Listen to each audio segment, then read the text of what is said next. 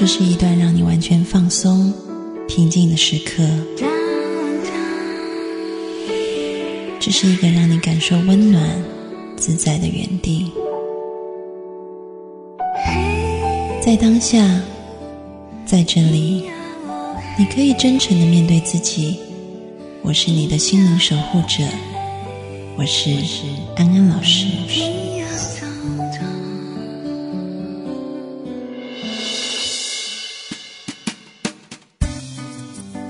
各位听众朋友，大家晚安，欢迎收听安心 So Good，我是安安老师。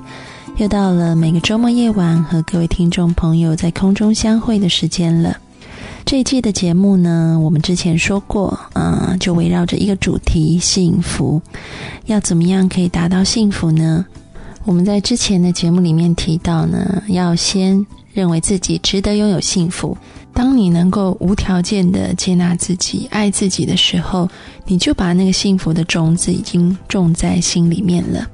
然后接下来呢，就是我们要去看见，在我们过往的生命当中，有哪些事情阻碍了我们去追求幸福？其实都是跟我们感知这个世界、感知你周遭的人事物有关的这个信念，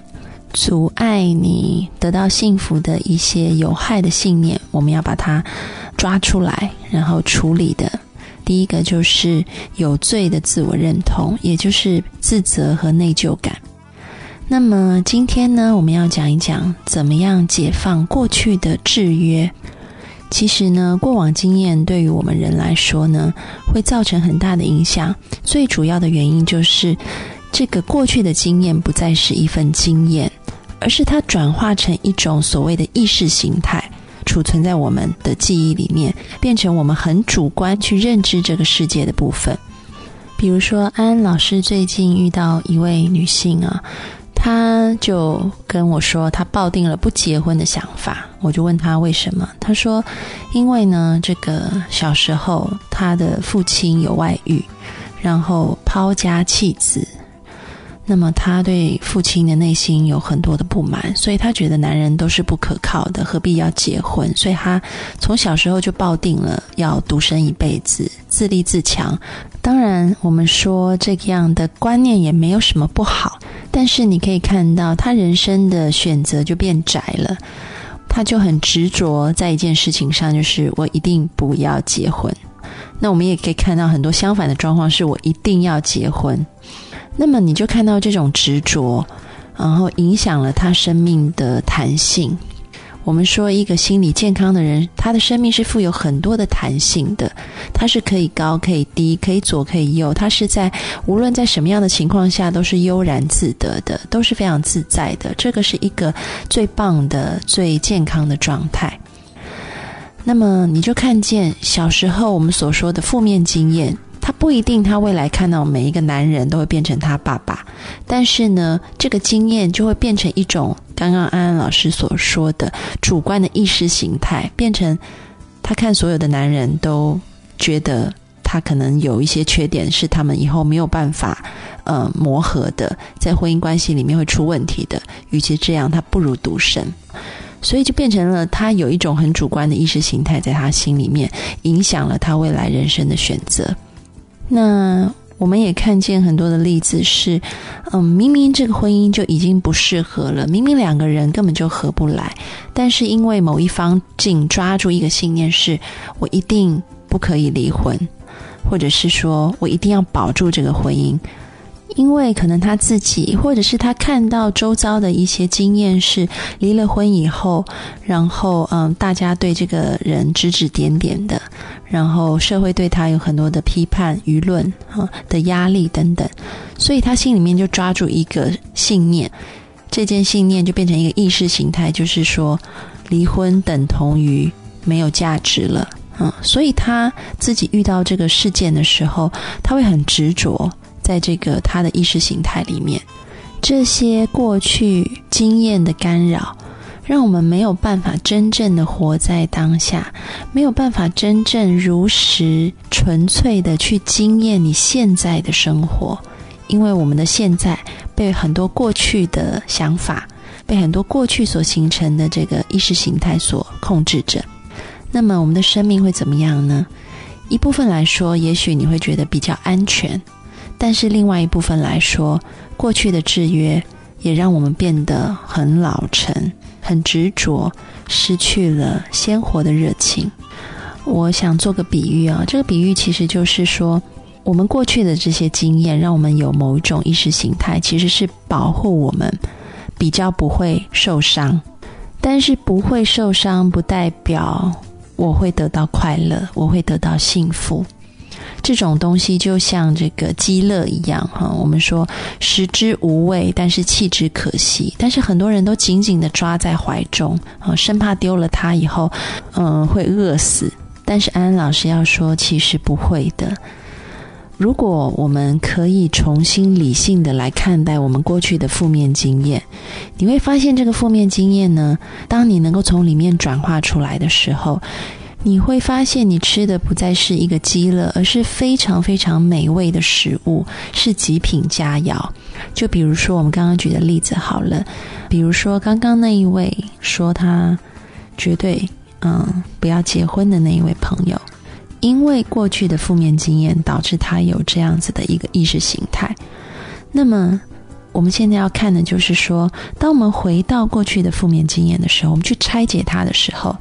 到底状况是什么样的？也就是安安老师要提醒各位的，你不要觉得一件事情是好的或坏的，而是你要问自己：这是真理吗？是什么意思呢？比如说，他过去的经验是父亲，嗯，有了外遇，所以抛家弃子，那么，所以就等同于男人花心是坏人。但事实上，这样子推理是不合逻辑的。你要去看，当时是在什么样的状况下，爸爸会做出这样的决定？是不是其实这个父亲本身就是一个花天酒地，他本来就是一个很花心的男人？或者是，其实母亲并不懂得怎么样跟父亲相处，父亲觉得跟母亲的相处真的是很痛苦的，那只好让他到外面去找别的女人。假设说我们刚刚讲的两个理由成立的话，那么这个状况就不再等于说男人都是。嗯，喜欢出去外遇的，而会得出一个新的意识形态。这个意识形态也同样是从负面经验来的，但是却是一个健康的意识形态。就是说，我以后找男人，我要找一个态度是很忠诚的男人，而且呢，我也要学习到如何跟男人相处，让我们在相处的时候是能够彼此在身体、在心灵上都能够有很好的交流的。我要寻找这样的男人，嗯，所以听众朋友，你可以理解吗？在刚刚的例子里面，我们就看到说，当你真的去拆解你过去的负面经验，你用一个真理的眼光去询问，我所相信的是真理吗？当你发现你解除了过去负面经验对你的这个想法的这个制约以后，你的世界会变得很开阔，很轻松。或者像我们刚刚说，一定要结婚的例子，如果离婚就是没有价值的。你要同样的以这种真理的眼光，英文叫做 discern，以这种 discern 的眼光去看的时候，你也要问：离婚真的等于没有价值吗？这是真理吗？当你去拆解这一个负面经验的时候，你会发现，那个无价值感其实可能是来自于这个离婚者本身，他并没有自立自强。他并没有真正的去觉得自己有价值，所以当他离婚以后，他自怨自艾，然后他本来在经济上面或者是在社会地位上面也本来就不独立，所以导致他周遭的人对他有很多的批判或者是压力。那么你就知道，离婚不等于没有价值。而是离婚的时候，当你在离婚之前，你的状态如果是一个依赖别人的，那么你离了婚以后，你依靠的人走掉了，你自然会变得孤苦无依。所以这个观念就可以拆解成另外一种新的健康的意识状态：是无论结婚与否，我都要在精神上面、经济上面保持一个独立、健康，而且我深深的爱我自己这样子的一个概念。那么。你就可以从这样子旧有的制约当中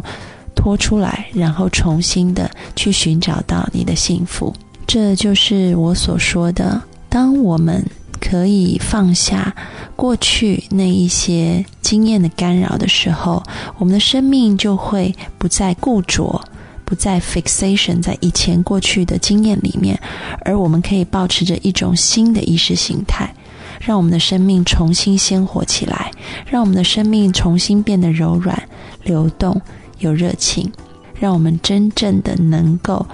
活在当下。活在当下的意思就是，我们真正的在这里，在这个时刻，我们可以在每一刻都去经验生命的丰富和美好。先进一首歌带回来继续聊，听郑欣宜的《拥抱爱》。在世间遮风挡雨，有一种爱，从六岁到八十也不更改。任我飞，天空海阔，前望将来，寒或暖，有笑容可一可再。遥远，只身参与漫长竞赛，回家这路线。快乐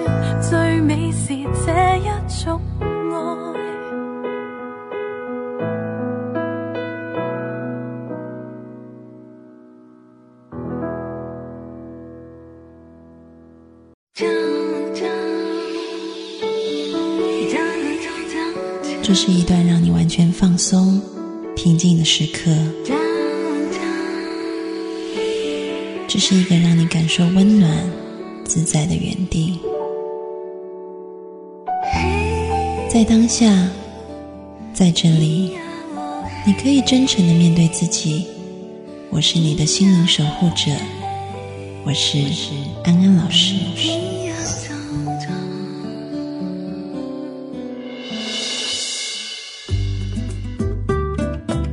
Hello，各位听众朋友，大家晚安，欢迎回到安心 So Good，我是安安老师。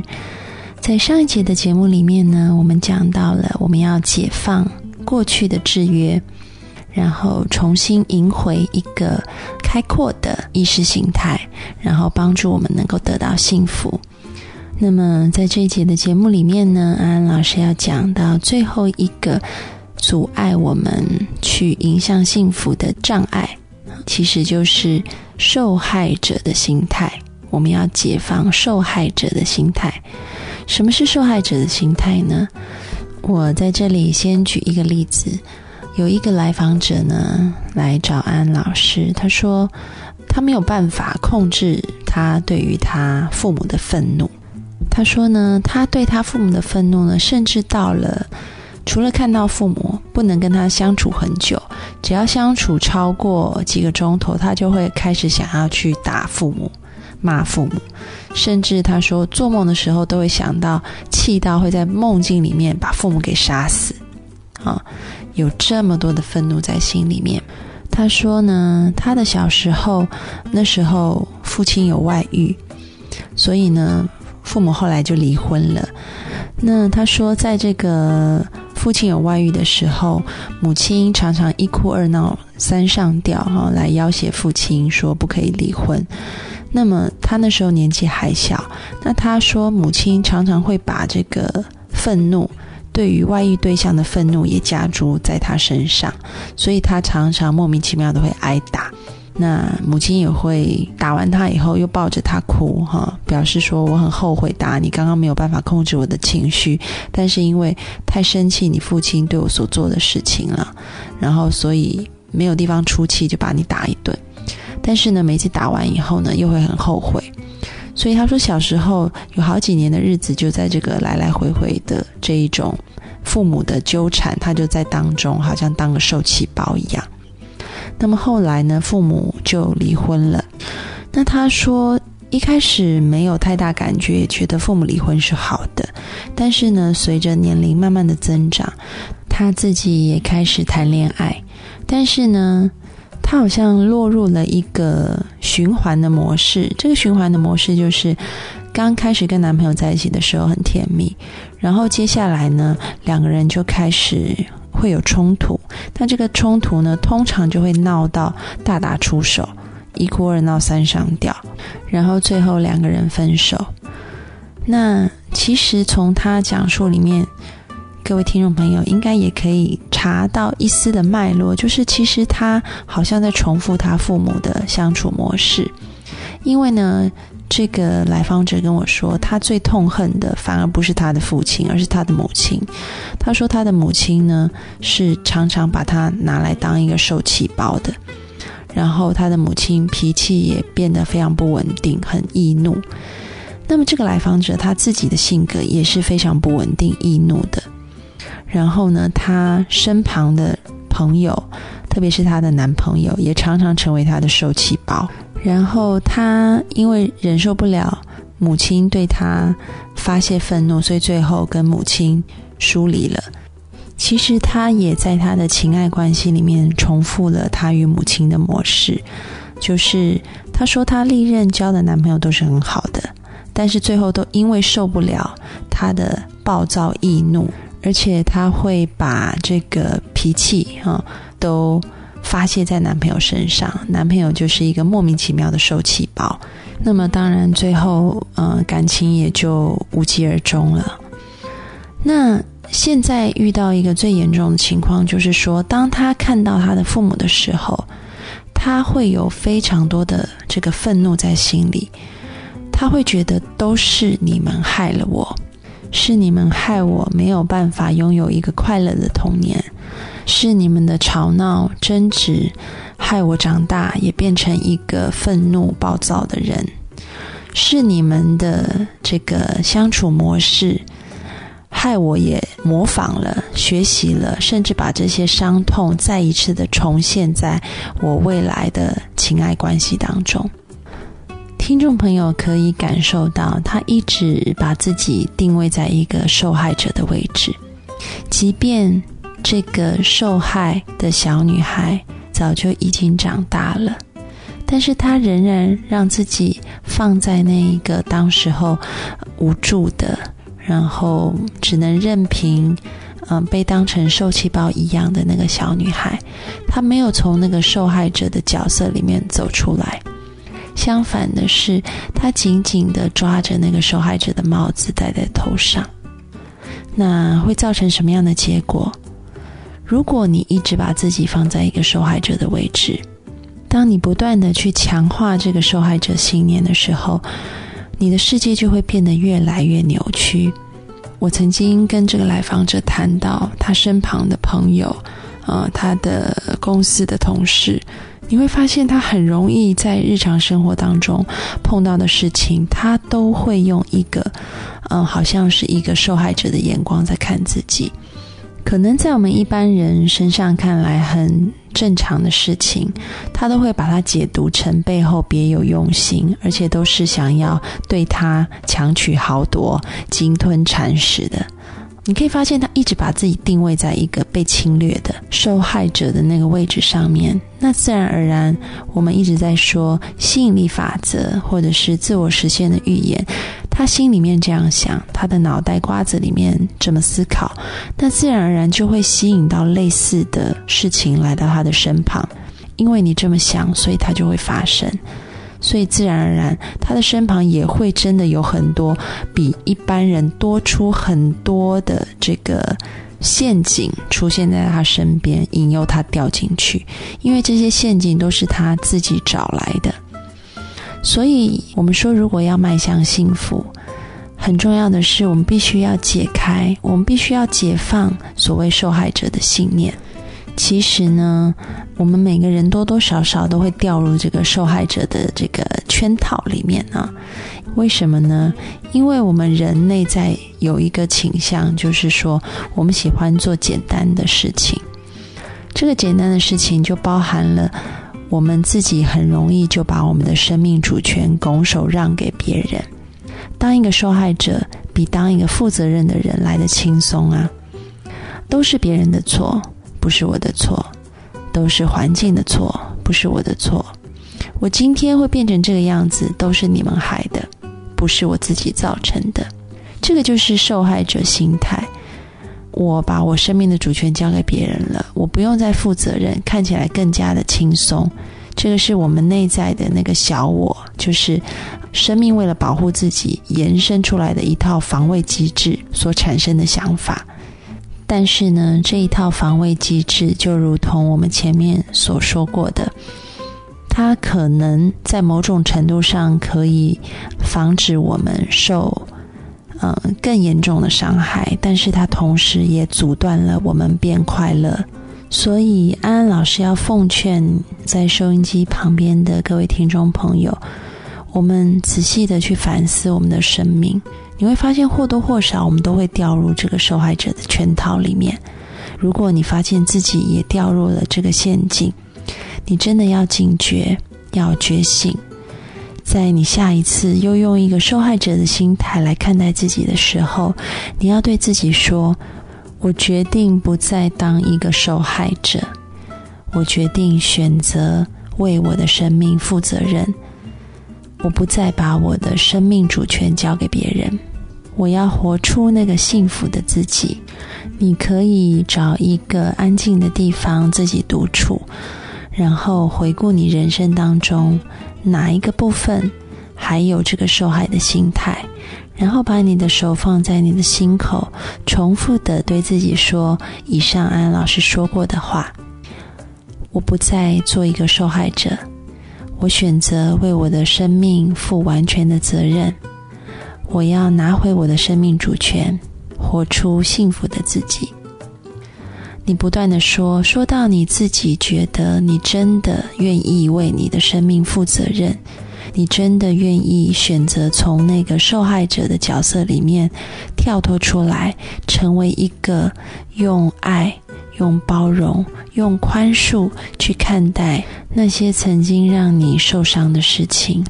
你会发现，当你愿意跳脱出那个受害者心态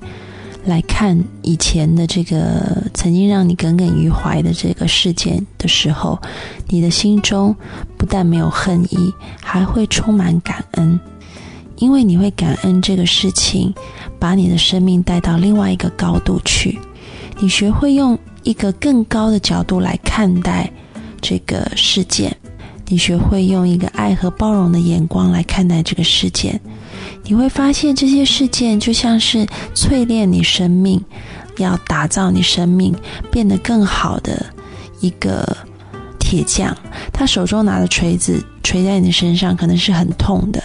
但是也因为他这样子的千锤百炼，你会发现你内在原来有那么棒的本质被他给琢磨出来了。所以那些伤害都不再是伤害，而是成为你生命中一个所谓化了妆的祝福，帮助你成为一个生命的勇士。要请你记住，爱是一切的解答。只要你愿意用一个爱的眼光去看待你自己，然后看待你生命当中所有的事情，你就可以拥有幸福。我们进一首歌，带回来心灵宵夜，听吴克群的一半一半。我的天空黑了些，是你走了吗？是你走了吗？我的心跳慢了些，是你走了吧？是你走了吧？你说你只带走一点，剩下留给我纪念，纪念你的一切。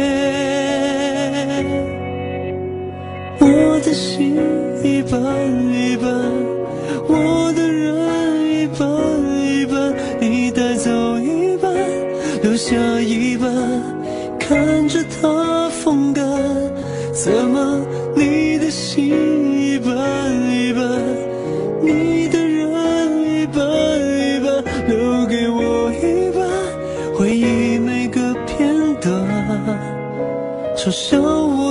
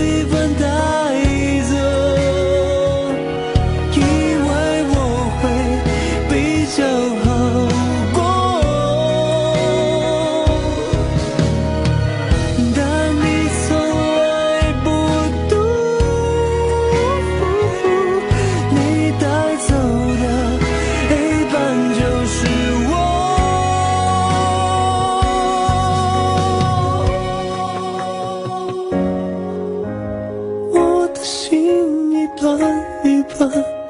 我的人一半一半，你带走一半，留下一半，看着他